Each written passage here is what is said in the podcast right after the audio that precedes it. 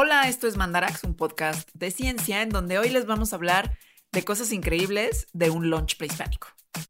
Primero, ¿de dónde sale el lunch prehispánico? Que eh, idealmente tendría que ser producido con un sistema de cultivo que tenemos desde hace muchos siglos, que se conoce como la milpa. Milenios. ¿Y qué es mejor que los monocultivos? Y les vamos a explicar qué tan mejor. Luego, la milpa no solo está padre de las especies que se combinan como en el campo, sino cómo se combinan en el plato, que saben muy rico, pero cómo se combinan en nuestro cuerpo. Hay ciertos procesos que ayudan a que lo que sale de la milpa sea todavía más nutritivo y les vamos a platicar de uno en particular que es lo máximo. que es la nixtamalización y la ciencia de la nixtamalización y por qué está muy mal no hacerla. Spoiler, pelagra. y también les vamos a contar de una bebida prehispánica con la que pues, nos podemos pasar el taquito de frijol, que es el pulque. Muy fermentada, muy de agave, muy viscosa, pero muy sabrosa. Y probablemente muy saludable, muy probiótica. Salvo cuando, porque qué tanto es tantito es importante, ¿eh? salvo cuando se consume en exceso durante momentos como, qué sé yo, el embarazo. Y en el pilón para Patreons, que son las personas que nos apoyan para que Mandarax siga existiendo, vamos a hablar de la mejor botana prehispánica que se consume en todo el mundo, que son las palomitas de maíz. Besito de chef para eso. Y para ustedes que están escuchando en este, este programa, muchas gracias. Si ustedes son parte de nuestro programa de mecenazgo que vive en Patreon, más gracias todavía. Pero si no lo son, los invitamos a que visiten en este momento patreon.com diagonal mandarax.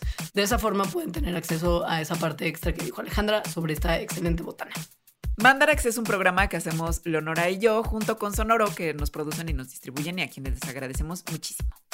Ella se llama Alejandra, por cierto. Y ella Leonora. Y Mandarax, sí. Y, y Mandarax tiene redes sociales, arroba Mandarax en Twitter, arroba las Mandarax en Instagram y facebook.com, diagonal Mandarax, lo explica todo. Y ahora sí empezamos, se les va a antojar todo.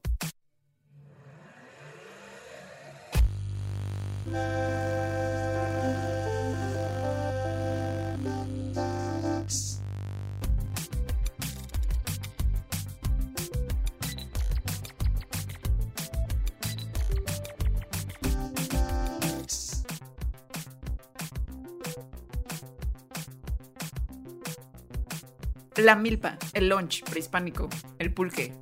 Todo lo delicioso que nos traen nuestras tierras americanas. Y cómo el resto del mundo vive en ignorancia de esto haciendo todo mal. Claro, no les pasaron el memo. Así es que lo y, What y- is- y sí. meme en nuestras redes sociales de Corazón Tenoch Huerta. Ah, acabo, justo ayer fui a ver Black Panther y es un excelente dios prehispánico, ¿eh? Yo ya la quiero ver. Yo no sabía que ya estaba. Me urge No, ya está, verla. la la estrenaron el jueves. Me sí. urge. Y, y sale como en, como en Tiny Shorts toda la película. También. O sea, él lo único que está es en Tiny Shorts. Así que el club de Thirst de Tenoch Huerta en Cuculcán es, es fuerte. soy parte de ese club. Sí, vale entonces mucho la pena que la veas. Porque además el resto de la película está muy bien y el vestuario es No, otro tema. te- tengo muchísimas ganas de verla. Ahora, Pero a ver, yo- empecemos con sí. nuestro tema, porque nos puede llevar a muchos lados Sí. Tenoch Huerta. Y a donde queremos que nos lleve Sí. es a la milpa. que para quien viva en México, la milpa, pues es algo muy común, ¿no? O sea, es como el sistema agrícola tradicional. Como le conocemos a casi cualquier cultivo, acá le decimos milpa. Pero en realidad es algo, no es cualquier cultivo. Eh, es un cultivo donde hay varias especies, o sea, un policultivo. La especie principal siempre es el maíz y generalmente está acompañado de frijol y calabacitas. Y, o sea, como que esos tres es así la base máxima de la milpa, pero también puede tener sus variaciones y puede tener que su tomate, que su chile y otras cosas. Entre estas otras cosas hay el quelite como tal, un epazotito ahí que crece además en todos lados. Hay mucho hongo, mucho insecto que se puede recolectar. Algunos animales ya un poquito más grandes, como armadillos y tuzas, que también están ahí correteando en la milpa, que son carnita deliciosa y, y suavecita. Hay investigadores que dicen que hay hasta 60 cosas útiles en una milpa promedio y la mayoría se usan para cocinar como tal, pero también hay otras medicinales, otras plantas se pueden usar como abono, hay plantas de ornato, otras sirven para hacer artesanías como una jicarita muy bonita que se compró el otro día. Vaya, un montón de cosas. Pero digamos que las tres más importantes son el maíz, el frijol y la calabaza, a las cuales se le conoce como la triada mesoamericana o también como las tres hermanas. Entonces, em, y además de la milpa se usa casi que todo.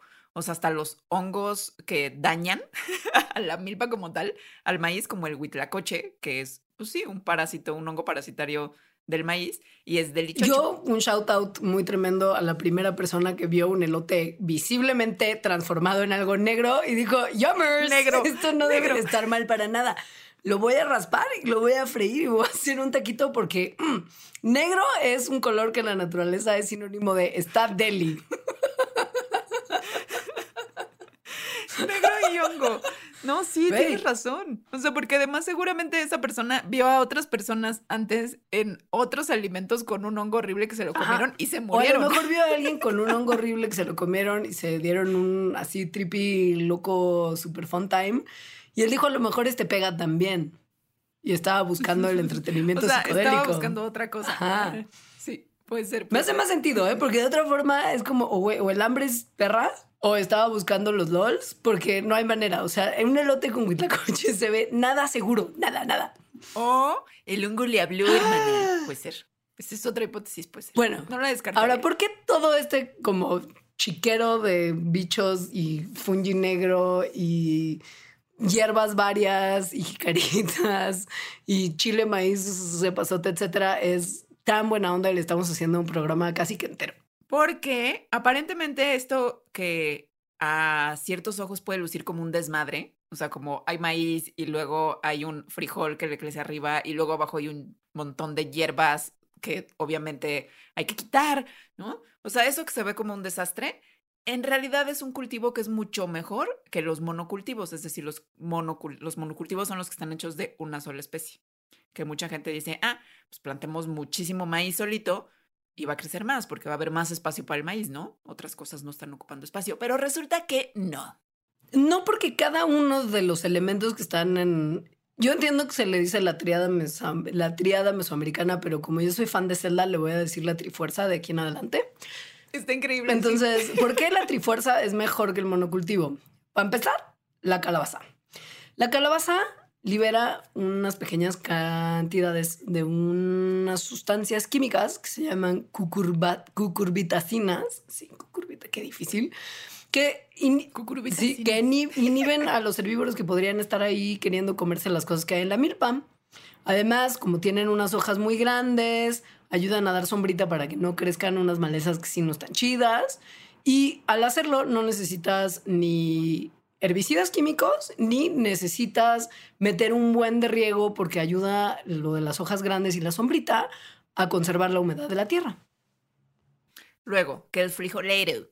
Los frijoles también producen sustancias que hacen que ciertos bichos, como por ejemplo unos gusanos que se comen a los elotes, al maíz, se como que se vayan, los espantan.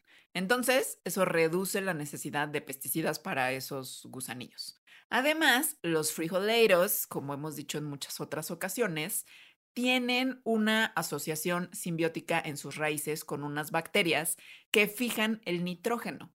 El nitrógeno no lo podemos agarrar así nomás, o sea, más que ciertas especies, por ejemplo, de bacterias que lo eh, fijan es que lo meten a sus tejidos.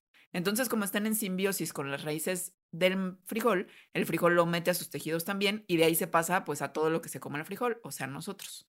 Como ya viene, por así decirlo, fortificado con nitrógeno, entonces no se le tienen que meter fertilizantes químicos que le meterían el nitrógeno. Por lo tanto, la milpa es un sistema efectivo, incluso aunque el suelo esté pues ya medio gacho, pues, o sea, sin, sin nutrientes, porque las mismas plantas los fertilizan por sí solas. Finalmente el maíz es un hoarder del sol. O sea, es como de yo voy a crecer largo y alto para beneficiarme de todos los rayos del sol, cosa que le viene muy bien al frijolito y calabacita, porque el calor muy intenso a esos no les hace tan bien. Entonces el maíz diciendo como, "Mm, mío, mío, dame sol, dame sol, dame sol, protege a los demás y además es el primero que sale. Entonces, para cuando brote el frijolito, frijolito, que no es una planta así como fuerte y robusta, tiene de dónde agarrarse, por decirlo de alguna manera, le sirve como una agarraderita.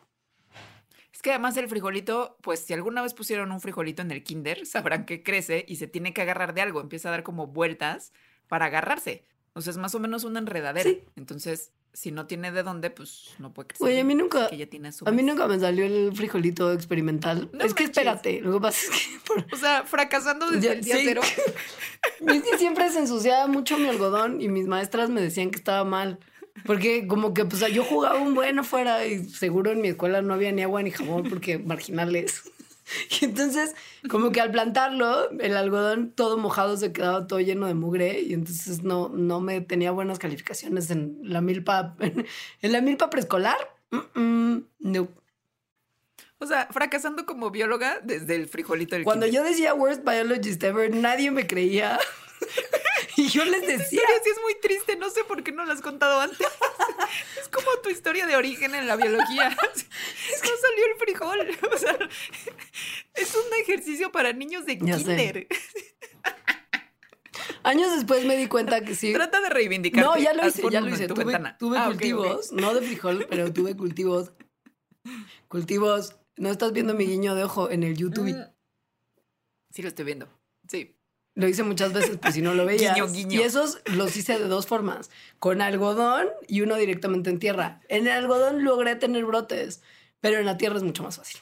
La tierra. Es que Sí, la, la tierra. Bueno, la Pachamama, ya. el cuerpo de la A Pachamama. ver, Pachamama, ya, volviendo a la milpa, en el sistema de milpa hay un montón de cosas que están pasando al mismo tiempo, como que se complementan los nichos ecológicos, compiten un poquito entre sí, como por cosas como la luz y así, pero de una manera que no termina matando a nadie, salvo a las cosas que no queremos que estén ahí.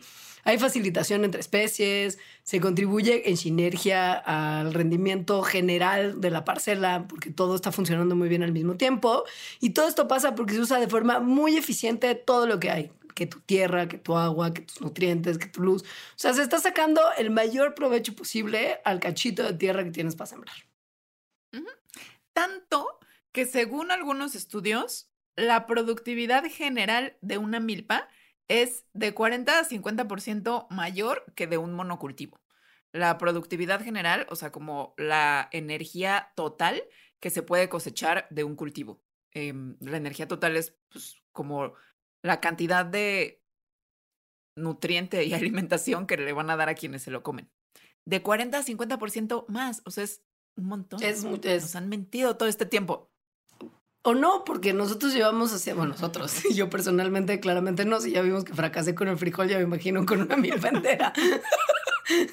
Pero bueno, no, o sea, México, por ejemplo, ¿no? Y se han hecho experimentos en la República Mexicana para ver que sí, que la milpa es bien perrona y que funciona muy bien como un sistema de cultivo. Por ejemplo, en el Edomex se compararon todas las posibles combinaciones de policultivos de la trifuerza, maíz, calabaza y frijol, con los monocultivos de cada una de estas plantas. Y de todos los tratamientos y combinaciones posibles que se investigaron, frijolito más maicito, mayor producción total. Porque en este policultivo cada planta estuvo de maíz produciendo 1.2 veces más que lo que la planta rinde en monocultivo y cada planta de frijol 27.5 gramos, que es el mismo rendimiento ish que tiene en el monocultivo, pero en combinación pues hay un rendimiento mayor. Y todas las demás combinaciones, porque ya ven que hicieron todas, o sea, maíz, calabaza, frijol, todas las posibles, también superaron a sus respectivos monocultivos en cuanto al rendimiento total. O sea, cualquier combinación de la trifuerza en dos o tres es mejor que cualquier monocultivo de cada una de esas tres. Me encanta cuando, me Ahora, encanta cuando la- Zelda nos enseña agronomía. Yo no tengo idea de Zelda, solo lo estoy repitiendo por ti. O sea, no sé de qué es, oye, no sé qué es Me eso, encanta. pero bueno. Me encanta, me encanta. La cosa es que cuando se mide el rendimiento por superficie, o sea, no el rendimiento que habíamos dicho de energía, ¿no? De la energía que, que se obtiene de ese cultivo, sino por superficie, o sea, qué tantas plantas crecen, pues en monocultivo obviamente crecen más. O sea, si siembras nada más maíz y hay más espacio para maíz porque no hay plantas de frijol, pues entonces son las únicas plantas sembradas y va a tener más rendimiento por superficie.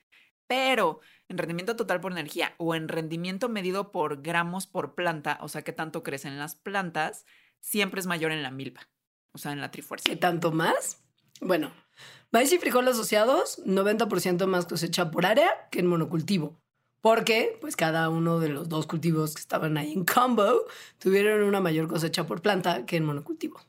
Si metes calabacita, disminuye el rendimiento por planta de maíz y frijol, pero todavía tiene un rendimiento mayor. Y no se espanten cuando escuchen como los números brutos de, ay Dios, variaron un poquito los rendimientos, porque hay otras cosas que se están compensando porque este sistema opere.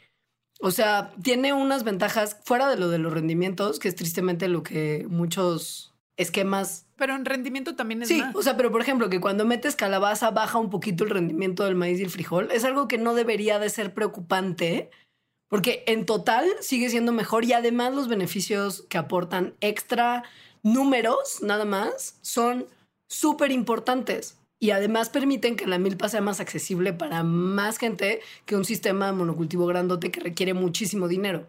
Y muchísimas cosas. O sea, la milpa usualmente pues se trabaja pues, como una milpita, ¿no? Lo que le dicen la milpa. O sea, en una escala Chiqui. pequeña. Lo cual hace que no se necesiten así como maquinaria súper grande y súper cara. Tampoco, bueno, esa maquinaria súper grande y súper cara, pues generalmente usa combustibles fósiles, entonces no se usan combustibles fósiles, es menos costoso en general, el impacto ambiental es menor. Entonces, esto que decíamos de que igual y a un primer ojo ves una milpa como el otro día que yo fui a una milpa y estaba así en medio del bosque, sí se ve como caótico, de cierta forma. O sea, se digo, se ven las filitas de maíz, pero está en medio del bosque, literal, y hay hierbas y hay bichos adentro, y no es así como estos cultivos que ves en videos de, en el de, ¿cómo se llama? En el que sale Liv Tyler de hace mucho y que se ligan a un Crazy. crazy. Así es mi imagen de los, de los monocultivos. Güey, Aerosmith enseñando agronomía. Este es el mejor programa. Justo, no, es como la imagen de Crazy, que si no lo han visto, véanlo, es un super video noventero. Sí se ve caótico, pero entonces, considerando todas las cosas que incluye la milpa, a pesar de que se vea así, en realidad es un sistema que involucra un montón de conocimiento, tanto que hace que sea mucho mejor que el cultivo de Crazy. Ahora, también hay una cosa que es bien importante de la milpa, que es algo que está como llevándose al traste toda la tierra que estaba destinada al uso agrícola alrededor del mundo justo por usar tanto monocultivo menso, que es la erosión. Resulta que cuando plantas múltiples tipos de cosas en un mismo espacio, pues sus raíces no crecen a la misma profundidad. Dependiendo de la planta, su raíz será más o menos gruesa, irá más o menos abajo. Y el que estén en profundidades múltiples reduce la erosión de la tierra en la que están siendo cultivadas. Y además, si ya acabó la temporada de cultivo y no hay otra cosa que neciamente cultivar en ese mismo espacio, se deja ahí como la, pues como la borrita de las plantas, como lo que queda cuando las cortas y las medio limpias, lo dejan El ahí. famoso mulch. Sí. Es que me gusta la palabra Mulch. porque más mulch habla como del de el esponjosito que se queda ahí. Pachón, pachón. Es como cuando Mulch, agarras mulch, un gatito Ajá. y cruje un poquito, así. Ajá. Esto lo meten, lo incorporan como a la tierra y pues materia orgánica está regresando nutrientes y humedad a la tierra de la que vino, hermana. Y tiene el suelo resultante que le metes el mulchito, mejor estructura que también significa menos emoción. Eh, emoción. Más emoción, menos erosión. Además, muchos de las milpas que se cultivan en muchos lugares desde América Latina, por ejemplo, son en terrazas. Y lo de las terrazas ayuda un buen a capitalizar tierra que de otra forma solo se podría utilizar si alguien fuera a como limpiar el lado de un cerro con máquinas gigantes para hacer algo plano donde es como crecen los monocultivos. Si puedes cultivar en terracitas, pues no le partes tanto la madre a nada. Y además, la milpa, se sabe, se han hecho estudios en donde se ve que es mucho más nutritiva, o sea, por área, una milpa. Porque tiene más cosas, o sea, porque no nada más, o sea, si siembras 10 metros cuadrados de maíz, pues nada más vas a tener maíz y los nutrientes que tiene el maíz. En cambio, si siembras 10 metros cuadrados de muchas cosas, pues tienes todos los nutrientes que tienen esas muchas cosas. Se han hecho estudios, por ejemplo, hay uno reciente en Guatemala, en donde se ve que una milpa que está hecha de maíz, frijolires y papires, puede dar los carbohidratos, sí, una hectárea de esta milpa da los carbohidratos anuales necesarios para más de 13 personas adultas, las proteínas para casi 10 personas adultas y todas las vitaminas y minerales que necesitan estas personas. O sea, eso está Está cañón. cañón, pues sí. Es un, porque además, a ver, no todas son maicito, frijolito y pepita. Hay otras combinaciones que también se meten dependiendo de quién es el campesino y en qué parte de la región guatemalteca del estudio estaba. Porque sí, dos terceras partes de los campesinos tenían una milpa basada en maíz, pero había también otro tipo de frijolitos, que tu árbol frutal de repente. O sea, maíz, frijolitos de varios tipos, maíz papa, maíz como frijol normal. Habas. Era lo que más nutrientes daba en total. O sea, pero todo. Es como si leyeras la parte de atrás de un bote de Centrum. Casi que tu cultivito es como... De la vitamina A al zinc. sí, sí. Todo tu complejo B, todos tus minerals, tus vitamins, como sí, nada más de tu milpita. Entonces, eso está muy top porque no hay necesidad entonces de andar suplementando.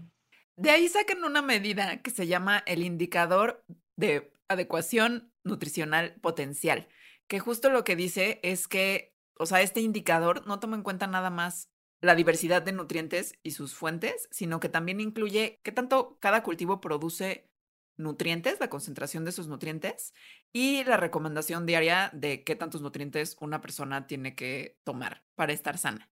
Entonces, cuando ese indicador de adecuación nutricional potencial se mide en estas milpas, se ve que son, pero muchísimo mejores que los cultivos, que los monocultivos, de cualquiera de las cosas que están en la milpa, o sea, como por ejemplo el monocultivo de maíz, que es pues justo muy evidente, por lo que ya dijimos. Si solo comes maíz, pues te van a faltar un montón de cosas. Si solo comes frijoles, te van a faltar un montón de cosas. Pero si tienes tu cultivito con muchas, pues así lo complementas. Y que hay que tu animalito. Y se han hecho otros, muchas cosas, ajá. Incluso si nada más es de sin animalito, porque pues los frijoles tienen proteínas. Y vamos a llegar ahorita próximamente a cómo además la combo es todavía más ganadora nutricionalmente. Pero pues sí, básicamente es como si la milpa te diera todo lo que el plato del buen comer recomienda para una comida completa. Menos la vitamina B12, que ya ah, sabemos que la vitamina B12 sí viene de tejidos animales, o sea, que su leche, que su huevo, que su carnita. Pero si agarras un armadillo de los que están ahí en la milpa y... Ay, o sea, otro estudio que se hizo en milpas de Oaxaca, acá en México, se vio que justo una milpa típica oaxaqueña, da todas las vitaminas y nutrientes necesarios, excepto por la vitamina B12, para alimentar a dos personas por cada hectárea de milpa. En cambio, por cada hectárea de monocultivo, de maíz, por ejemplo, les falta vitamina A, vitamina B9, vitamina B12 y vitamina C. Si es un monocultivo de nada más frijolitos, le faltan vitamina A, vitamina B12 y vitamina C. Es decir, les faltan más cosas que si es una milpita. Es que no hay manera de de huir. O sea, en Guatemala se vio que todavía era más completo, pero en el estudio de Oaxaca es, sí faltan unas cuantas vitaminitas y un zincito. En este caso fueron B9, B12 y un poquito de A y C por el tipo de cultivos que venían en la milpa, en el tipo de milpa estudiada y su zinc. Pero todo lo demás era nutrición completa para hasta tres personas. Y, y, y, y si uno piensa además que esto es lo más bonito de todo, en las cosas muy deliciosas que se pueden sacar de una milpa, como de combinaciones épicas de sabores y colores y texturas de la exquisitez, pues todavía es más estimulante la idea de que la milpa se siga utilizando como un sistema de cultivo. Y tiene además fundamentos nutricionales que, o sea, no es nada más que combinen bien los sabores, sino que los componentes de los ingredientes de la milpa combinan súper bien. Hay unas power combinaciones que son extraordinarias. Es que esto está muy increíble porque al parecer estas especies combinan bien en el cultivo, como ya dijimos, combinan bien que en tu sopita de milpa o en tu taquito, o sea, en tu plato del buen comer, pero combinan bien en el cuerpo. Sí. Ahí tiene, las tortillas. Ahí tiene que ver mucho el maíz, justo, sí. Ahí tiene que ver mucho el maíz, sí. Las tortillas, o bueno, el maíz en general, pues es una fuente excelente de carbohidratos, por eso si comes mucha tortilla. Bueno, según yo está muy bien comer mucha tortilla, pero bueno, es una fuente excelente de carbohidratos y por lo tanto de energía. Tiene un montón de almidón y también tiene mucho calcio. Por eso a las mujeres que luego tienen osteoporosis les dicen que coman mucha tortilla de maíz. Lo que no tienen las tortillas es proteína de buena calidad y tampoco tiene ciertos nutrientes, al menos en cantidades mm, que serían adecuadas, como por ejemplo el hierro, el zinc, vitaminas A, D, E y bueno, la vitamina B12. Esto de que les falte estas cosas, eh, sobre todo la proteína de buena calidad, es porque el maíz no tiene dos aminoácidos esenciales, que son la lisina y el triptófano. Sin embargo, hay algo de la milpa que sí lo tiene. Que no es la milpa como tal, sino es un procesamiento post-milpa que... No, no, no. Bueno, no. sí. O sea, si lo combinas, claro, si lo combinas con legumbres o algunos productos animales que existiría un bichillo que te encuentres en la milpa, ahí sí puedes encontrar la proteína necesaria para que eso no te falte en tu dieta. Sin embargo, hay otra parte que sí es como el proceso post-milpa que termina de complementar al maíz como tal para ser un alimento mucho más completo y tener algunos mineralitos que de otra manera no tendrían tan disponibles. Fuera de que... ¿Cómo se dio cuenta el hombre blanco de esto? Pues porque no lo tenían y al no tenerlo, la pasaban mal. Resulta que cuando llegaron los europeos a América y dijeron, oh, aquí se come mucho maíz y les encanta el maíz, pues debe ser que el maíz está muy bueno, si está muy rico, bueno, llevémonos maíz a Europa. Y entonces se llevaron maíz a Europa, lo plantaron, hicieron sus monocultivos de maíz, ¿no? Hicieron sus cosas con maíz y de repente estaban todos enfermos. mal. Pero mal, pero además de una enfermedad que, que durante mucho tiempo no sabían de dónde venía. Porque esto. No era misterioso. Esto ya tiene varios siglos, Amix. O sea, no es una cosa que haya pasado en los 60. O sea, es una cosa que se describió por primera vez de manera completa en 1735. Entonces, viaja al pasado, 1735. Imagínese usted un padecimiento que hoy sabemos que se debe a la deficiencia de niacina y triptofano, pero piensen en síntomas como dermatitis, diarrea, demencia y por la palabra en inglés death, o sea, muerte. la muerte. Enfermedad de las cuatro Ds: dermatitis, diarrea, demencia y death.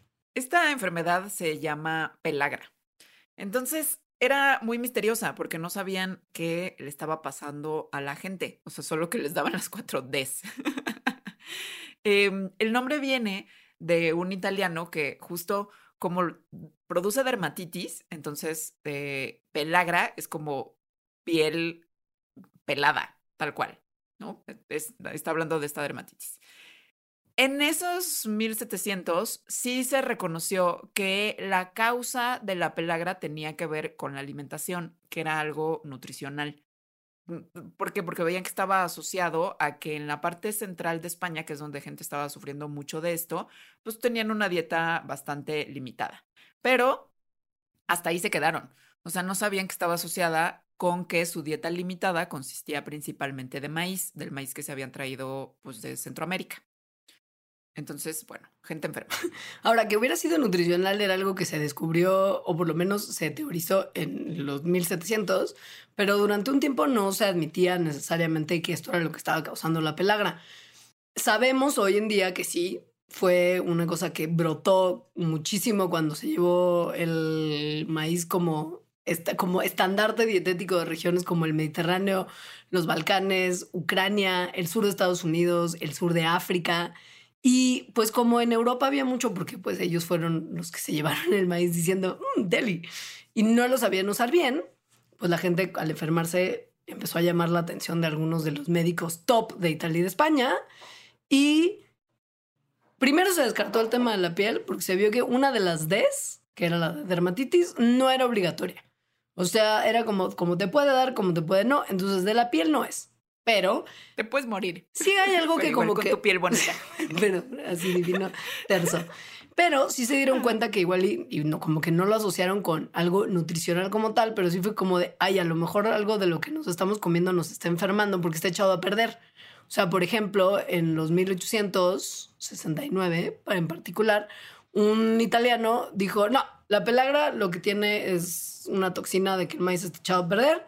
Es algo que se nos está contagiando. Y así pasaron los años, los siglos, Hasta, o sea, la pelagra seguía siendo como, pues, quién sabe por qué da, ¿no? O sea, sí sabemos que tiene algo que ver con la comida, que eso es a lo que yo me refería antes con alimentario, pero pues no sabían de qué. Hasta que en el siglo, a principios del siglo XX en Estados Unidos, que la pelagra estaba así con todo, muy al principio del siglo XX, un doctor dijo, ah, a ver, mm, esto se está volviendo como más o menos epidémico en el sur, ¿no? Y empezó a buscar cuál podía ser la causa. Dijo, ah, bueno, estaba esta teoría de este italiano en que tal vez es que el maíz está contaminado y tiene una toxina, pero pues estoy viendo que en realidad no. Luego hubo unos que dijeron que era una cosa como racial, porque pues la gente en Estados en el sur de Estados Unidos al principio del siglo XX era bastante racista, entonces y a la gente que le daba pues era gente en situación vulnerable, donde mucha gente pues era afrodescendiente. Entonces decían, "Ah, no, pues es una cosa de esta gente y es porque ellos están mal hechos", tal cual como una onda eugenésica. Ahora, a la gente eso no le gustaba. O sea, que les dijeran que estaban haciendo las cosas mal. que, que, que, que, había algo mal en la forma sureña de vivir, eso no le latía a la banda. Luego, un, no, estaba tan grave el problema que pusieron como una comisión a investigar y dijeron, es una enfermedad infecciosa. Y dijeron, ah, ok, sí es, pero pues en realidad parecía que no. No, y sobre todo porque este doctor que fue muy criticado justo por ir a meter ruido en el extraordinariamente racista modo de vivir del sur de Estados Unidos, dijo, no, a ver, es que en serio, yo les estoy diciendo algo que me late que sí es verdad. Entonces voy a hacer medicina guerrilla y, va, y, vamos a probar esta hipótesis a la buena o a la mala. Entonces agarró a una persona con pelagra y le dijo, venga la sangre. Tomó un poquito de sangre, agarró... Qué bueno que no había otras cosas, ¿eh? O sea, otras cosas infecciosas por sangre. Sí, Se desconoce si le, haya, pues, si le haya dado algo más. Porque además le, le, dio al asistente. O sea, fue como sangre del infectado. Asistente. Y entonces el asistente George Wheeler dijo, ah", y pues se inyectó la sangre del enfermo y le dio de su sangre al enfermo a cambio. Después tomaron muestras de la nariz y garganta del enfermo y se las pusieron. Ahí sí ya también el investigador principal, Goldberger, también Eso participó. me da mucho asco. Mirasca. Y luego, la peor de toda, creo, porque en realidad es peor estarte como metiendo cotonetes con cosas de con las moco de alguien más, con moco de alguien Pero más. dime si no te da más como un poquito pensar en que hicieron como cápsulas que estaban rellenas de como escamas de piel de la infectada costrita. de la costra de la pelagra de la persona infectada y se las comieron. No era persona infectada, era persona enferma. Enferma, enferma. porque no es una claro, claro. De la dermatitis de la persona. Sí. O sea, sí, te comes una pastillita de dermatitis de alguien. Y luego, por si fuera poco, vieron que ellos es como de, ah, ok, estoy bien. Repitieron el, el experimento con amigos, colegas, la esposa del investigador principal. Y a nadie le dio pelagra porque justo no es una enfermedad infecciosa. Entonces, este doctor dijo, ¿vieron? No es infecciosa, es una enfermedad que tiene que ver con la dieta, es una enfermedad nutricional. Y por lo tanto, bueno, él ya había visto, y esa era su hipótesis, que la gente que se enfermaba de pelagra, pues tenía una dieta muy pobre, o sea, que, se, que comían muy poquitas cosas, ¿no? Muy poca diversidad de cosas. Entonces dijo, a ver, denles más cosas a esta gente, ¿no? Denle huevos, denle carne, denle leche, o sea, como cosas así que le parecían muy nutritivas. Y entonces dijeron, ah, sí, esta es la respuesta. Lo malo es que, pues la gente que se enfermaba de pelagra era gente que no tenía dinero. Por eso comían lo que comían. No porque quisiera, o sea, no, porque mmm, hay un buen de opciones, quiero solo comer elote. Ajá.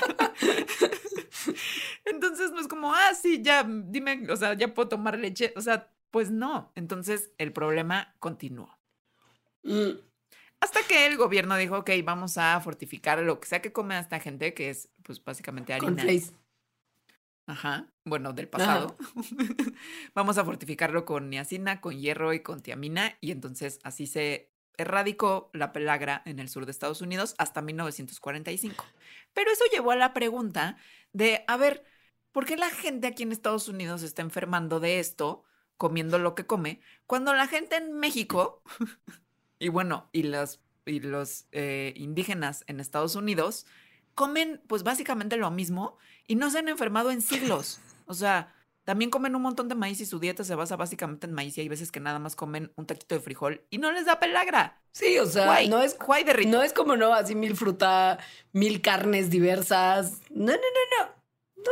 leche. O sea, no, No, había leche no. en el, en- antes de que llegan los españoles. Bueno, los colonizadores en general. Pues porque justo el taquito de frijol es todopoderoso. Sobre todo porque la tortilla pasa por un proceso que se llama nixtamalización. Nixtamalización. Exacto. Que es, o sea, una cosa que tampoco entiendo, sinceramente. O sea, lo del huitlacoche me hace todo un poco más de sentido. Pero la idea de, hmm, voy a hacer un caldito de cal, como un agua bien alcalina, calcita, y voy a meter mis granitos de maíz a remojar ahí un rato Toda la noche. noche. Luego voy a moler el maíz, me voy a hacer tortillita y luego un frijolito. Bueno, este proceso que no entiendo en cómo alguien lo pensó, El maíz le habló, te Le digo. le pudo haber ahorrado dos siglos de sufrimiento a la gente si los tontos, tontos colonizadores hubieran tenido una libretita y hubieran dicho, señor, ¿cómo lo prepara? Ajá. Ah, Notita, agua con cal. ¿Neta, señora? Sí, ok, ok. Agua con cal. Y hubieran llevado su maíz y lo hubieran nixtamalizado en España. Y no es que fuera un súper secreto, o sea, no es que hubiera como una cueva donde como que se nixtamalizaba en secreto para que nadie copiara la receta, güey. Era como algo que pasaba en todos lados. Sí, en la calle había alguien con su plato con cal y maíz, o sea, normal. Solo no pusieron atención y era clave. Era, Era clave. clave. Tal cual. Entonces, a ver, la nixtamalización, que aquí en México es muy común, en realidad en toda América es muy común, es básicamente que el maíz ya seco se hierve o se deja remojando con un agua que ha sido mezclada justo con cal. También a veces tiene o se le puede poner eh, cenizas. El chiste es que sea alcalina. Entonces, esta agua alcalina lo que hace es que bueno, además como se queda ahí hirviendo o remojando, pues hace que se hagan más suavecitos los granos de maíz. De manera que es posible como que pelarles o que se les caiga la cascarita que es más dura de arriba, la más externa, que es el pericarpo de la semilla. Y eso hace que el maíz que ya nos comemos, que ya no tiene ese pericarpo, pues sea más digerible. Y como es más digerible, los nutrientes que tiene se vuelven más disponibles, es decir, nuestro cuerpo los puede absorber mejor. Y además de todo, en ese proceso, el maíz como que saca una sustancia gelatinosa que hace que justo la masa tenga esta cualidad pues de masita, o sea, como de play-doh, que no sea una cosa como seca y que se te rompe la tortilla, sino que tiene un poquito de esta cualidad de pues como flexible, que hace que puedas hacer que su tamaliro, que su tortillita, cosas así. Porque con el maíz, con el maíz nixtamalizado se hacía básicamente todo. Y Yo he probado tortillas de maíz no nixtamalizado. Son una cosa horrible. O sea, son. Se parten, justo. o Ah, sea, no, no son, no son flexibles. seguro yo también y por eso me parecen... O sea, he comido tortillas horrendas y probablemente ha sido por eso. Ahora, es muy importante el proceso de cocción y remojo en la solución alcalina. O sea, esto es lo que cambia toda la estructura química y física del grano de maíz, lo que le da otras propiedades funcionales, lo que le da otro valor nutricional. Pero es un valor nutricional muy notable. O sea, los productos de maíz nixtamalizado tienen 13 veces más calcio, porque pues flotando en cal, ¿verdad? Una piensa como de, claro, algo debe de tener sentido, que el maíz sin nixtamalización. Además, o sea, podría, tanto que podría ser la fuente principal de calcio del cuerpo. Y todos sabemos que el calcio es un mineral vario importante para nuestro cuerpo porque lo necesitan nuestros huesos, nuestros dientes. Usted quizá no lo sabe, pero también sus músculos y su sistema nervioso para funcionar bien. Y el que nada más por remojar y cocinar en esta solución de calcio ya pueda ser la fuente completa del calcio es muy tremendamente increíble. Pero no solo eso, porque la pelagra, que era el problema con el que iniciamos a hablar de esto, pues no tenía que ver con el calcio. Nixtamalizar al maíz también hace que la disponibilidad biológica de la niacina, que es la vitamina B3, aumente, lo cual hace que pues ya no te dé pelagra. También de la niacina, que es otro nutriente súper importante que hace, o sea, que además se convierte en energía, eh, hace que, o sea, el almidón que tiene el maíz y que como que empieza a sacar también durante la nixtamalización, sirve como una fuente importante de fibra y la calidad de las proteínas del el maíz incrementa también. Es decir, un maíz nixtamalizado tiene una calidad de proteína mucho mejor. Y no solo eso. No, hay menos ponzoña en el maíz, como micotoxinas que podrían estar ahí amenazando. Hay. O sea, mata, mata, mata al hongo y a su toxina. Porque, pues, porque calcio y cocinada. Y también hay una mayor biodisponibilidad del hierro, que como ustedes sabrán, baja, que esto, que esto ocurra, baja las posibilidades de que te dé la anemia como tal. Sirve también para controlar la actividad de otros microorganismos no fungi y ayuda a que por lo mismo los productos de maíz duren un poquito más. Y esto quizá en el pasado, como pre-Walmart, no era, bueno, ayudaba porque se te echaba a perder menos rápido tu tortillita, pero hoy en día, post-Walmart, esto significa mayores oportunidades de mercado para compañías, para, para comunidades agrícolas que igual y justo sí no llevan su producto a la Walmart, sino que viven en áreas no industrializadas y que para que alguien te compre tu producto de maíz, pues puede pasar más tiempo que en los esquemas de compra-venta de alimentos más modernos, ¿no? Entonces, por muchas cosas, es un súper buen proceso. Yo el otro día, no me, no me puedo acordar en dónde, pero fue este año reciente, o sea, como en Red, no Reddit, porque nunca me meto a Reddit, pero en un blog, no sé, en algún lugar o así como en una reseña de Amazon, no sé, en una de esas cosas que lees comentarios de gente random.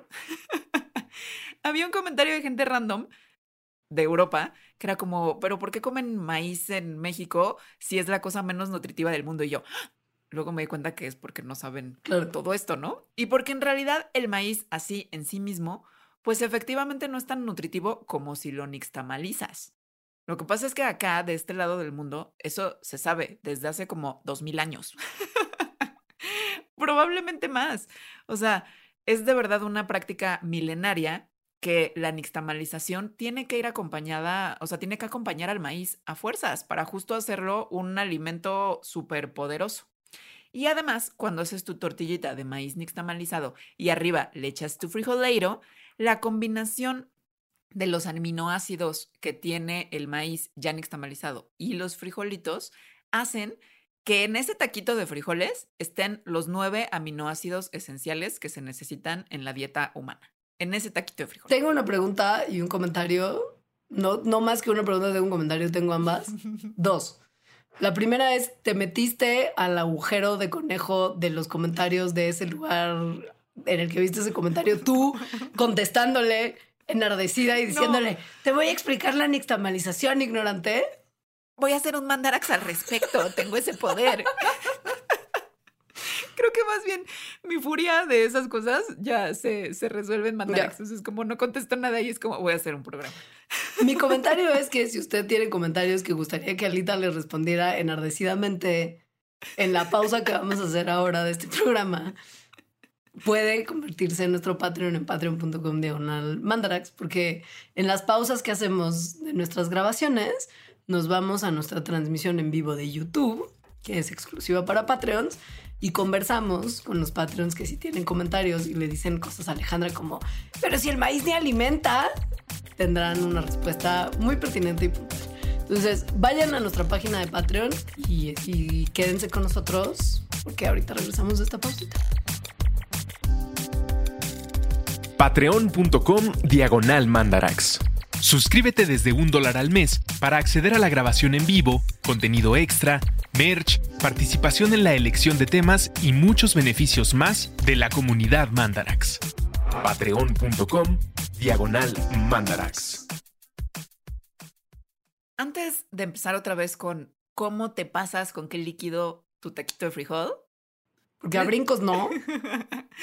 Les queremos hacer una recomendación, que es que tenemos un nuevo podcast que se llama La Ciencia Versus. Y está muy padre. Este podcast es la versión en español de un podcast que existe originalmente en inglés llamado Science Versus, que es original de Gimlet con Spotify y lo pueden encontrar pues en Spotify. Está bien divertido, echenle una escuchadita. Sale todos los jueves y es gratis. Sí. Ahora, a brincos no se pasa el taquito de tortita de frijolito y un poquito de chilito y su mm. salecita y... Mm, no, hay una bebida que la mexicanidad en particular ha decidido tomar como a manera de bebida sagrada y recreativa desde hace mucho tiempo ya. ¿Qué que es? se llama el pulque. Que es delichocho. Yo no lo sabía hasta probar el pulque recién hecho, que es otra de las bendiciones que tengo a cambio de no ver a Tenoch Huerta. que tengo de vivir en el campo. Entonces, Yo, yo, yo nunca he tomado pulque fresco, pero cuando lo tomé, mi cuerpo seguía fermentándolo horas después y no fue placentero. pero seguro era uno ya más viejo. Bueno, luego, luego lo comentamos. Es muy delicioso. sabe. A ver, en México, sobre todo en la región central de México, porque esto no es algo común en, en todo el país, el pulque era una cosa, pues, como religiosa, o sea, se tomaba como parte de cosas religiosas, pero también se tomaba como cura para, pues, básicamente todo. O sea, problemas intestinales, que si no podías dormir un pulquito, que si tenías la ansiedad, que si tenías diabetes, para muchas cosas. Y actualmente mucha gente dice que el pulque pues, es una gran fuente de proteínas, de vitaminas, de minerales, de probióticos, porque es una cosa fermentada, ahorita les vamos a contar. También se ha usado como afrodisíaco, que como su, en vez de cheve, su pulquito para la celebración, para miles de cosas. Entonces, ¿cierto o falso? ¿Qué hubo con el Primero para ver, para ver si verdadero o falso es que hay que ver qué es.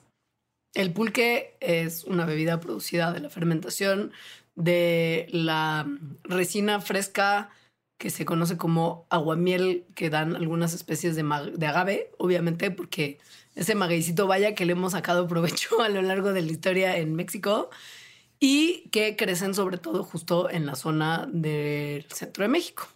Ese producto fermentado es cero sexy visualmente. A mí sí me No es gusta como que- visualmente.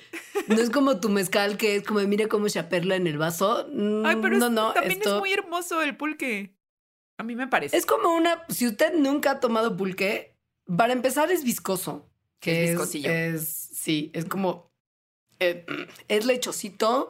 Es blanco, blancuzco. salvo que sea curado de algún tipo de fruta, que entonces a ella le puede cambiar el color. Pero sí es como viscoso, blancuzco y es acidón. O sea, si le das un traguito, sabe como así, pues ha fermentado. Pero también sabe Y- dulcecito. También sabe dulcecito. Y tiene alcohol, obviamente, pero no tiene tanto alcohol. Puede ir entre 2 y 8 grados, dependiendo del pulque y el tiempo de fermentación y etcétera. Pero sí es una bebida alcohólica. Por más que, como lo veremos en algunos momentos, a veces se toma en el embarazo como tal. Es alcohólica, sí. Y se consume desde tiempos prehispánicos, por eso es parte del lunch prehispánico.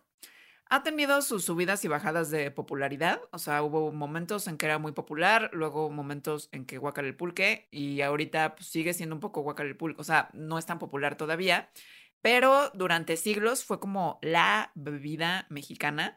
Hubo varias cosas por las que después no, una de las principales por las que actualmente el pulque pues no se consuma tanto, tiene que ver con la industria de la cerveza, que al parecer le hizo como una campaña como de te va a quitar tu tele, pero del pulque.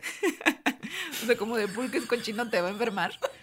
Tanto de la, de, sí, o sea, de la industria cervecera. Pues ya no me acordaba. Ay, qué risa.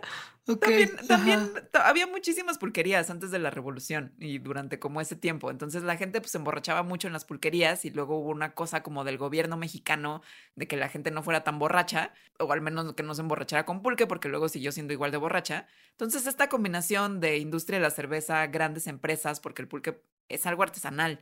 Sea, en realidad no hay manera de hacerlo industrial o hasta ahora no se ha encontrado. Entonces es como, no, es algo cochino. De ahí viene como el mito que es muy común y yo lo escuché y seguramente mucha gente lo ha escuchado, que es que tiene la famosa muñeca, que es un cacho de caca y que con eso se fermenta. Eso no es verdad. Eso se lo inventaron las empresas cerveceras gigantes justo para señor. que... Ajá, Un señor de nombre Cuauhtémoc y de apellido Moctezuma. exacto. Entonces, Sí. sí, nada más para comparar, en, a finales de los 1800, pu- el pulque era la principal bebida alcohólica que se consumía en México. Y hoy, en las encuestas, solamente el 5% de la gente dice tomarlo, en comparación con la cerveza que el 50% de los mexicanos dicen que la toman. Sí, fue como su big, fue como su big pharma, ¿no? O Sí. sea, fue como sí, no. sí. ajá. Ahora, ¿cómo se hace el pulquito como tal? Y, y- y sí- sin muñeca y sin pipí y sin escupitajos y sin todas estas cosas que te dicen que Le ponen, no le ponen. Es una cosa muy sencilla. Y bueno, muy sencilla. No, no es muy sencilla, pero no tiene nada de estas complejidades biológicas de cuerpo ajeno incorporadas. Lo que se hace es como que abrir la plantita del maguey. Se le corta el quiote y se abre como el corazón. Ajá. Se raspa el corazoncito. Es que adentro, por si no lo han visto, es como un coco gigante. Sí, Tal cual. es como hueco. Sí, es hueco. De hecho, si uno va a, por ejemplo, Tequila, Jalisco, a una de las trampas de turistas más espectaculares que son los paseos a destilerías de tequila, van a ver como muchas piñas del, ma- del agave azul ahí, que es justo esta parte del centro, que es como hueca, que está rellena de ese líquido que es el aguamielito como tal, bueno, líquido viscosillo, y que además una planta madura de agave, si la cuidas bien, puede producir aguamiel de 3 a 6 meses hasta que la planta muere, dependiendo de qué tan seguido la raspes. O sea, se puede usar más de una vez, no es como, de, no es como desechable. Aunque Eh, es y- poco. O sea, en realidad. Sí, Sí.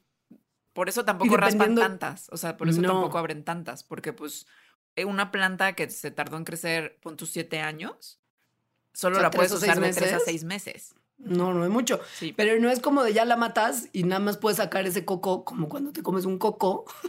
o sea, no, no, no funciona así. Y diariamente una planta raspada de manera moderada y conservadora y buena para la planta como tal puede dar de 4 a 6 litros de aguamiel y un máximo de producción en toda su vida de mil litros del aguamiel que después se fermenta.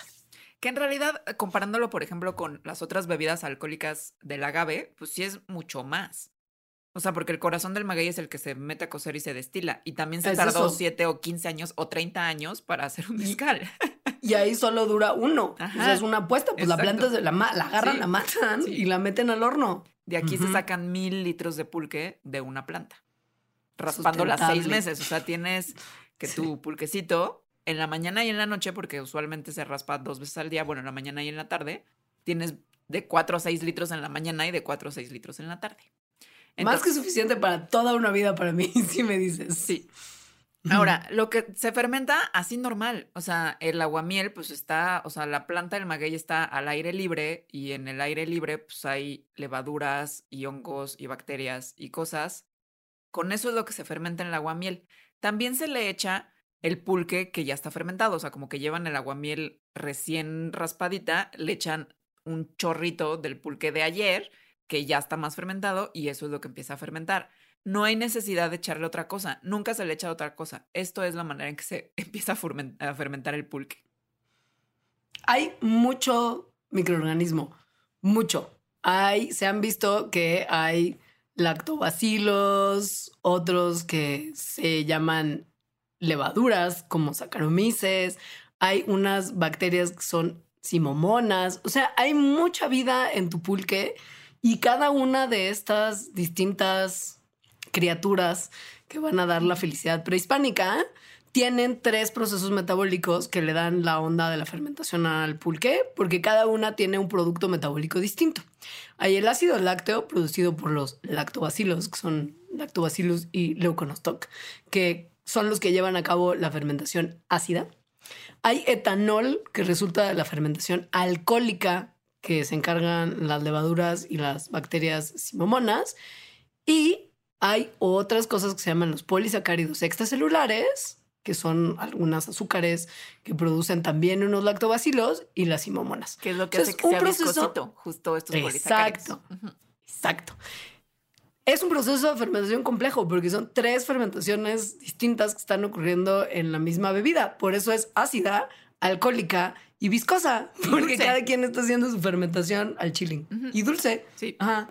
Ahora, Sí. también es por esto la razón, como tiene esto, o sea, no es que se le quiten, sino te los, o sea, lo tiene todo el tiempo, pues entre más tiempo pasa en que el pulque se está fermentando, se vuelve más alcohólico, más ácido y más viscoso. Cuando te tomas un pulque así de la pulquería en el medio de la Roma, seguramente ese pulque lleva varios días fermentándose, porque no lo hicieron ahí, o sea, lo hicieron en otro lado lejos. o sea, Ah, a lo mejor por eso me cayó pesado. Sí, y es muy viscoso. O sea, justo yo antes pensaba que el pulque siempre era tan viscoso. Y no, es muy viscoso cuando lleva muchos días. En realidad, Claro. si lo acabas de, o sea, a- como se toma tradicionalmente, o sea, en tu milpa, que es que lo acaban de raspar, sí es viscoso, pero poquito. O sea, para nada como Mm. las, lo que yo había probado antes. Pero bueno, el que Mm. tenga todos estos microorganismos y que los tiene todo el tiempo porque no se le quitan, es que lo hace Pues bueno. una cosa Sí. probiótica. O sea, es súper rico en probióticos, que los probióticos pues, son estos microorganismos, sobre todo bacterias, que cumplen funciones en nuestro cuerpo que son benéficas para nosotros. En particular, por ejemplo, los lactobacilos, que es uno de los grupos de microorganismos que están más presentes en el pulque, es lo que hace que la gente lo considere al pulque en sí como un producto probiótico. Los probióticos, o sea, no hay así como estudios de, ah, sí, los probióticos del pulque y el pulque en sí hacen esto para tu sistema digestivo, sino más bien son como cosas indirectas. Se sabe que algunos de los microorganismos que tiene el pulque o que están relacionados con los que tiene el pulque hacen cosas buenas. Por ejemplo, que mejoran la respuesta inmune, que hace que pueda ser más tolerante a la lactosa, que bajan los niveles de colesterol, que incrementa cómo procesas los nutrientes y que por lo tanto los nutrientes te hacen más bien. Entonces, estas, todas estas cosas se ha visto que tienen microorganismos que el pulque tiene. No todos los microorganismos califican como probióticos, chavos. O sea, esas pastillitas que les venden en el súper que dicen que tiene 60 pudrillones, megallones, gigallones de probióticos, muy probablemente mucho de eso no les esté sirviendo para nada, porque hay ciertos requerimientos que los bichillos tienen que pasar para considerarse probióticos. Y básicamente tienen que ver con tolerar las condiciones que son súper agresivas Por del eso- tracto digestivo, que es por donde entran a nuestro cuerpo. O sea, tienen que lograr estar vivos y funcionales en el tracto gastrointestinal. Que quiere decir que tienen que resistir al daño de toda la, pues, como corrosiva fuerza de nuestro tracto, nuestros ácidos, la bilis. Se tiene también que poder pegar al, inte- al intestino, como al epitelio del intestino. Y una vez que pasaron por todo ese viacrucis, tienen que poder colonizar nuestro tracto gastrointestinal, compitiendo con otras bacterias y microorganismos que viven ahí. O sea, tienen que ser súper guerreros, aunque sea por un periodo corto, pero tienen que lograr hacer todo esto. Yo por eso es que cuando supe todo esto dije, el Yakult no debe ser nada. Pero No, bueno, o sea, no. tendría que el Yakult tendría que ser así. Tal o sea, vez tendría así. que ser viscoso, así. Lo estoy diciendo con prejuicio el Yakult, pero bueno. Sí, sí, no, no. El chiste es que sí hay varios estudios que dicen que las especies de ciertos microorganismos, de lactobacilos y de otras bacterias que se llaman leuconostoc, que tiene el aguamiel y el pulque, justo tienen esta resistencia que dice Leonora. O sea, son bacterias super warriors que pueden pasar todas las barreras antimicrobiales y gastrointestinales para llegar a pegarse a nuestra mucosa intestinal. Por lo tanto, esto hace, pues, bastante probable que el tratamiento de enfermedades gastrointestinales o de infecciones gastrointestinales que se dice que el pulque cura, pues tal vez sí las cure. Por lo mismo se le está estudiando, obviamente, para ver si se puede como aprender de todo, de todo este proceso complejísimo de fermentación y de ahí desarrollar probióticos, o sea, suplementos de probióticos o formas de consumo de probióticos que sí sirvan para mejorar nuestra salud, porque como ya lo hablamos en el capítulo del microbioma, el tener un microbioma sano es muy necesario para muchas funciones corporales, no solo tu buena digestión, que es como lo que nos venden. Escuchen ese capítulo que es muy importante. Ahora, hay una gran ventaja del pulque como probiótico y una gran desventaja o ventaja como lo quieran ver. La gran ventaja es que otros productos, otros alimentos que tienen probióticos de este estilo, por ejemplo, el yogurt, pues son productos lácteos. Entonces, eso hace que ciertas personas, por muchas razones históricas, sociales, o sea, que no tienen vacas, por ejemplo, religiosas, médicas, como que tienen intolerancia a, a los lácteos, económicas, pues ese tipo de productos probióticos como el yogurt no sean tan accesibles o no se los puedan tomar. El pulque tiene estos probióticos sin ser un producto lácteo. Ahora, pero, pero, pero, desventaja o ventaja es que es tiene alcohol. chups. Es chup. Por eso digo, ventaja, desventaja, como lo quieras ver. Es que depende del cristal con que se mira, básicamente. Es como mm, fiesta y salud. O, Dios mío, no me lo puedo tomar todos los días con pretexto de que medicina, porque ¿qué tanto me hace una alcohólica funcional? O tal vez no se lo puedo dar a mi bebé. ¿O Ajá. qué? ¿O sí? O es sí. que ay, ay, en un momento la cosa se va a empezar a poner rara, chavos. Solo antes de llegar ahí, que sepan que cámara, está bien. No quiero ser esa persona que se fondea medio litrito de pulque creyendo que es kombucha, porque qué raro estar tomando alcohol todos los días. Pero sí hay un buen de otras justificaciones nutricionales para esa cubetita de pulque que te fuiste a pedir a Xochimilco. Muchas. Muchas. O sea, pero una larga lista. Para empezar, calorías. Porque ya lo hablamos, tenemos un libro que se llama así. El alcohol es calórico. No hay nada. O sea, 12% de las calorías totales por tu cubetita de pulque. Que sepas eso, sí. Pero eso como, un, como una cosa nutritiva, pues puede, si no estás comiendo mucho o lo que sea, pues bueno, ayuda, ¿no? Es bastante Ayuda. pulque una cubetita. O sea, bueno, son dos litros. Esto es un estudio que se hizo con comunidades otomís. Pues Que- es como cubetita, ¿no? Pues una, Es- sí, o sea, pero es que luego igual piensas cubetita medio litro, no, son dos litros al día. La gente que se toma dos litros al día de pulque, que es normal en estas comunidades, el- esos dos litritos les dan el 12% de calorías, 6% de proteínas, 10% de tiamina, que es un tipo de vitamina B, 24% de, ribofa- de riboflavina, 23% de niacina, ¿se acuerdan de la pelagra? 48% de la vitamina C, Esto es mucho más que jugo de naranja y esas cosas que a ustedes les venden como de vitamina C, ¿eh? O sea, 51% de hierro y 8% de calcio. Esto hace O que sea- en estas comunidades el consumo de pulque sea el, el segundo alimento más importante en su dieta después de las tortillas.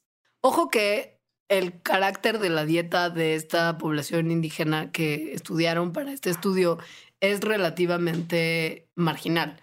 O sea, sí su fuente de vitamina C principal es el pulque. No tienen una dieta muy rica en frutas y verduras y por lo mismo el pulque sí les da un aporte nutricional muy relevante.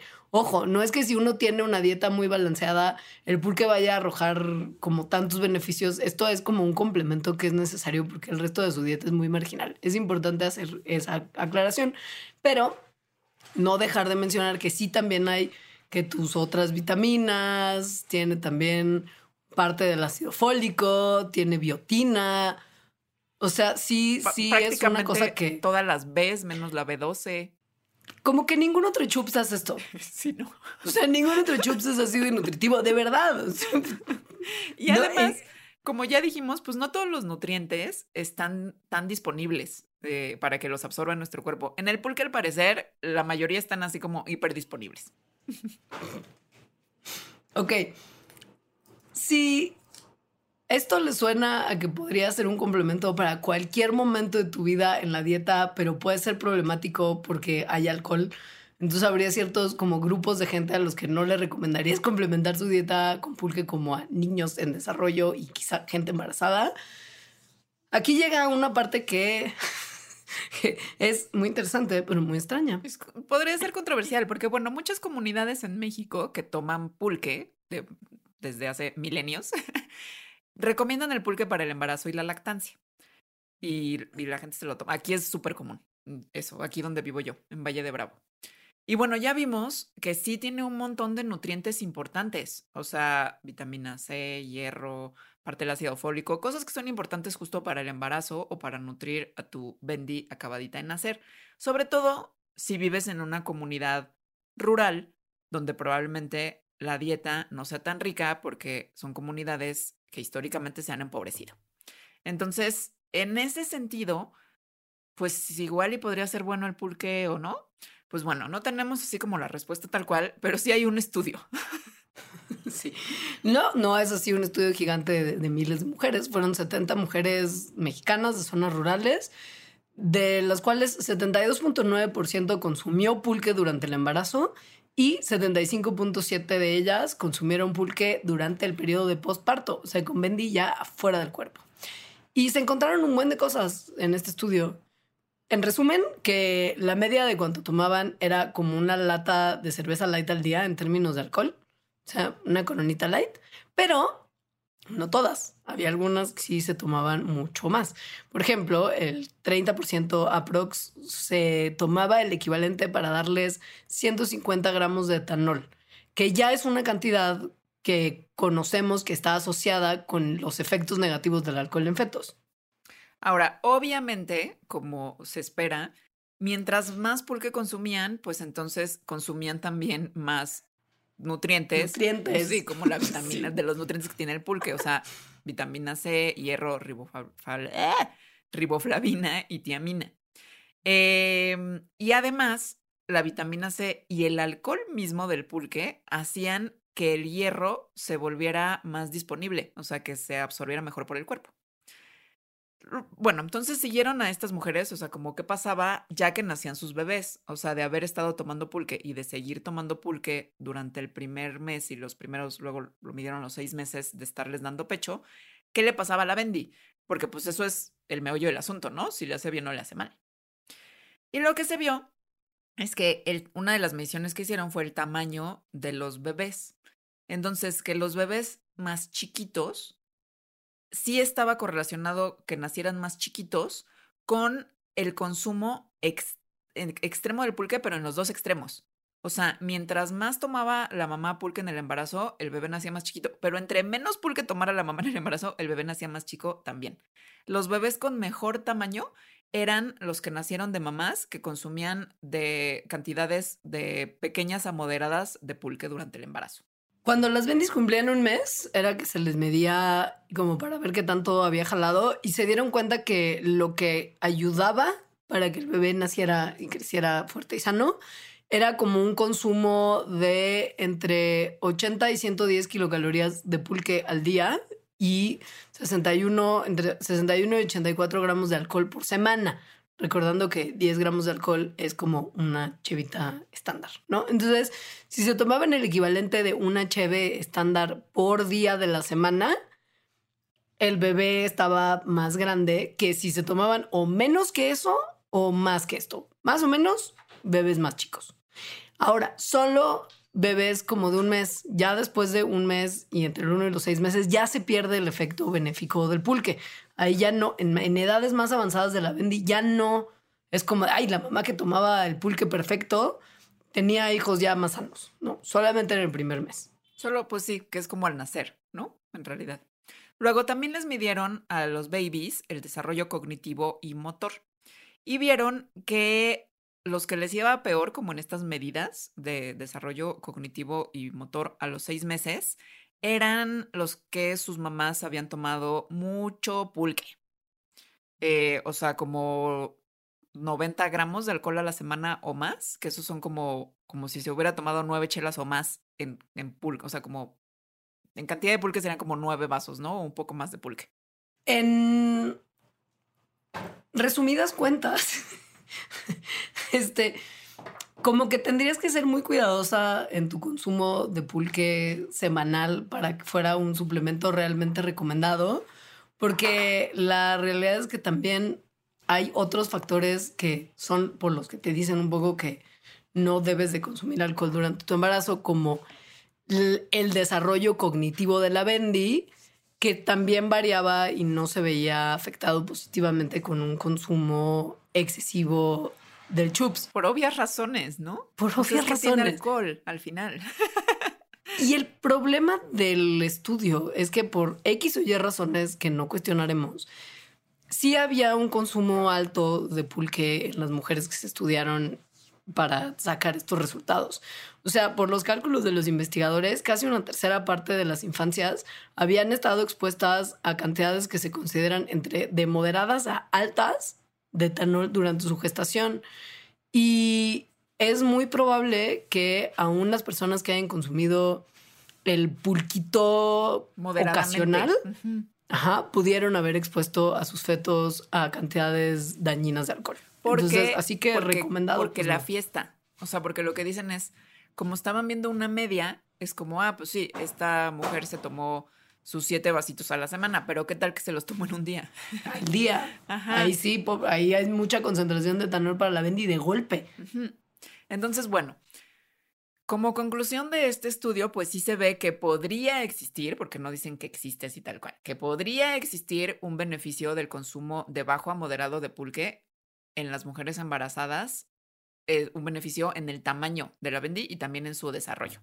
Sin embargo, que esto se tiene que ver como con mucha cautela, porque es nada más un estudio, porque se hizo en 70 mujeres, que es un número pues, pequeño para un estudio, y porque además no se investigó aquí cuáles son las interacciones del consumo de alcohol con otras variables que podría haber. Entonces, bueno, y que además dicen, pues son, o sea, son lugares que como ya dijimos, la dieta es pobre, es decir, están teniendo estos beneficios, pues porque no los están obteniendo de otros nutrientes. Entonces, pues hay que tomarlo como con pincillas. O sea, idealmente no consuman alcohol durante el embarazo si pueden evitarlo. Se ha estudiado mucho que sí hay muchos peligros posibles del consumo de alcohol. ¿Para qué rifarse?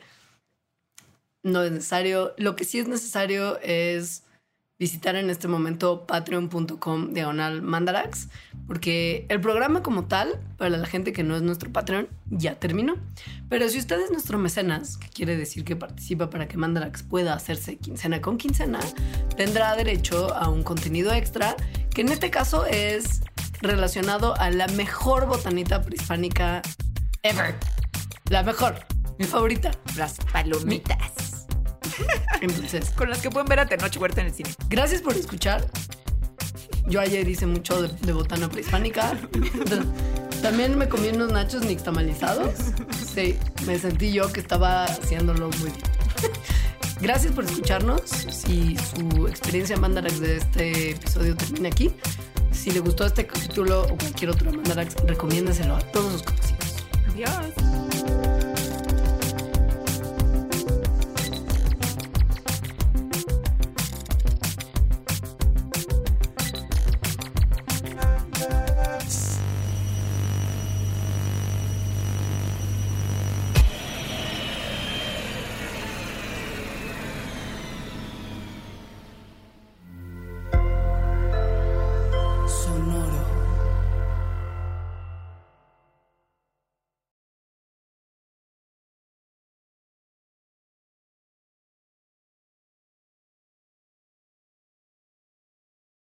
Top Expansión Tecnología.